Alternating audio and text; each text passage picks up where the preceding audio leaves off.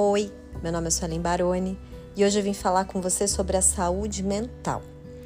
Nas últimas semanas, nós escutamos muito falar sobre a saúde mental das crianças e dos adolescentes, que a saúde mental dessas crianças estão abaladas e que elas estão de fato com diversas pendências emocionais.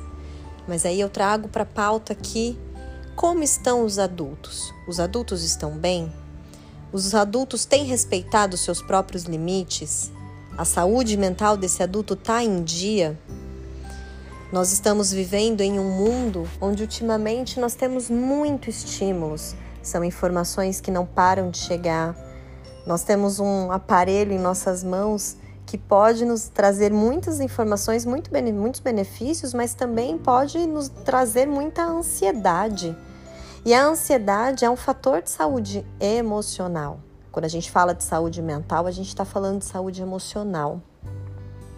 Como nós podemos exigir que as nossas crianças estejam bem quando nós adultos não estamos bem?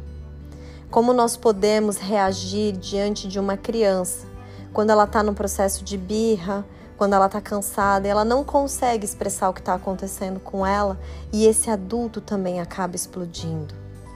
Quando você se deixa influenciar pelas coisas que estão acontecendo externamente, você acaba sendo manipulado pelo outro ou pelas circunstâncias. É como se você fosse um fantoche na mão diz tudo que está acontecendo. A saúde mental, ela significa o nosso bem-estar emocional. Nós somos envolvidos pelas nossas emoções da hora que nós acordamos até a hora que nós dormimos. Nossas emoções estão guiando os nossos comportamentos. E esses comportamentos são os resultados que nós temos no dia a dia. Como nós podemos exigir de uma criança ou de um adolescente que ele fale o que ele sente se você adulto não dá espaço para essa criança falar? Se toda vez que essa criança questiona algo que você julga ser certo para você ou errado, você diz que essa criança não sabe o que está dizendo e simplesmente ignora aquilo que ele está falando. É muito importante que os pais estejam abertos para desconstruir os velhos padrões de educação. Quando eu falo sobre educação consciente, não significa você deixar o seu filho fazer o que ele bem entende da maneira que ele quer. É muito pelo contrário. É mostrar para aquela criança ou para aquele adolescente que existem limites dentro dessa casa, que você é o adulto responsável por ele e que você irá guiá-lo. É muito importante que você entenda que educação consciente está 100% atrelada à sua saúde mental. Se você está num período de muita ansiedade, de muito estresse, sua saúde mental vai logo ficar abalada. E essa criança, ela não consegue acessar você, ela não consegue sentir que o ambiente está seguro para ela poder se comunicar. Mais do que nunca tem se falado sobre a saúde mental, sobre a saúde das emoções. Desde a pandemia, tudo isso veio à tona e esses desconfortos emocionais dos quais nós passamos tanto tempo fingindo que eles não existiam pela loucura que nós vivemos do nosso dia a dia, da nossa vida, eles vieram todos à tona e pediram para que a gente olhasse, para que a gente olhasse com verdade, para que a gente olhasse e pudesse desconstruir. Quando entramos num processo de desconstrução, damos a oportunidade para construir um repertório novo.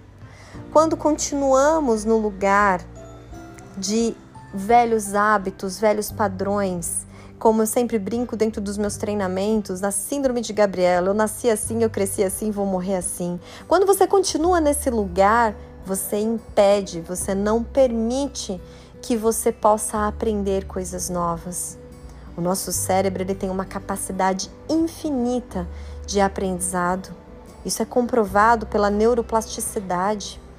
Então você, adulto que está aí, que está ouvindo, que tem buscado auxiliar o teu filho dentro da tua casa, o teu adolescente, ou às vezes você é uma tia, um tio, um avô, uma avó e convive com uma criança, um adolescente, e você quer que essa criança fale sobre as emoções dela e que ela possa ter uma comunicação mais clara, mais assertiva, é importante que você olhe primeiro para você, que você aprenda como você tem feito, que você possa sair do piloto automático e que você possa de fato olhar como você tem feito no dia a dia. Como tem sido a forma da sua comunicação, como tem sido a sua postura diante das coisas que acontecem. Se você é uma pessoa que sempre está estressada, que sempre está nervosa, que sempre está irritada, o seu filho ele está observando tudo isso. E nós todos temos um neurônio chamado neurônio espelho. Esse neurônio espelho ele tem a capacidade de modelar exatamente aquilo que o outro faz. O neurônio espelho, ele mostra que ele é um tipo especial de neurônio que são ativados quando uma pessoa ela executa uma ação ou quando observa outra pessoa realizando a mesma ação. Eles desempenham um papel importante no desenvolvimento das habilidades sociais e de imitação nos bebês e nas crianças. Durante a infância e adolescência, os neurônios espelhos são especialmente importantes para a aprendizagem social e emocional. Eles permitem que a criança observe o comportamento do outro e aprendam habilidades sociais e emocionais, como a empatia, como a linguagem, como habilidades motoras. Os neurônios espelhos também são importantes para a compreensão das emoções dos outros Durante a adolescência, quando jovens começam a desenvolver habilidades é, mais sofisticadas de compreensão social e emocional, os neurônios espelhos desempenham um papel fundamental na capacidade deles de entender as emoções dos outros. Eles permitem que os adolescentes sintam as emoções dos outros e se conectem emocionalmente com outras pessoas. Os neurônios espelhos eles são extremamente importantes. Pensando nisso, os pais eles desempenham um papel muito importante como modelos para os seus filhos. As crianças observam e aprendem com os comportamentos e ações dos seus pais, incluindo como eles gerenciam as suas próprias emoções e interagem socialmente. Se os pais apresentam comportamentos negativos, como uma explosão de raiva, uma falta de empatia, os filhos podem sim imitar esses comportamentos, o que pode desencadear diversos problemas sociais e emocionais ao longo da sua vida. É imprescindível que os pais estejam atentos aos seus próprios comportamentos e no gerenciamento das suas emoções para auxiliar os seus filhos durante uma fase tão importante que é a fase do desenvolvimento. É muito importante que mais do que nunca os pais olhem para a sua própria saúde mental, que o adulto olhe para suas vulnerabilidades, para suas fraquezas, para suas forças e sinta como ele tem se sentido. Vivemos em um mundo tão rápido, de tantas mudanças, que a gente não para para prestar atenção naquilo que a gente sente.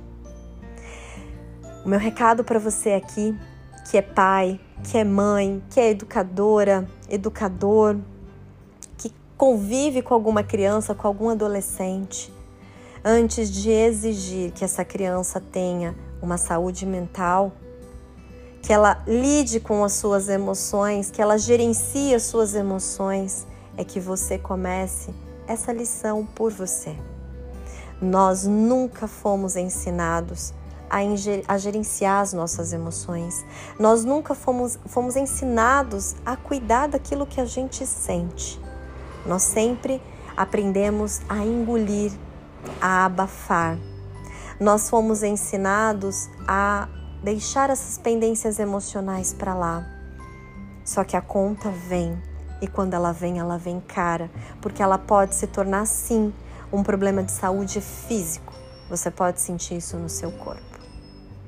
Então, antes de mais nada, olhe para suas emoções e cuide delas com carinho.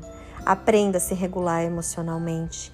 Aprenda sobre o que você sente. No meu curso, o Comunicação Consciente Comportamental, assim como Educação Consciente Comportamental e Gestão Emocional Consciente, eu falo sobre tudo isso, sobre as nossas emoções, o quanto elas impactam nos nossos comportamentos e esses comportamentos são os nossos resultados. Você tem gostado dos resultados que você tem obtido ou não? Se faz sentido para você, guarda com carinho e compartilha com quem é especial para você. Até mais.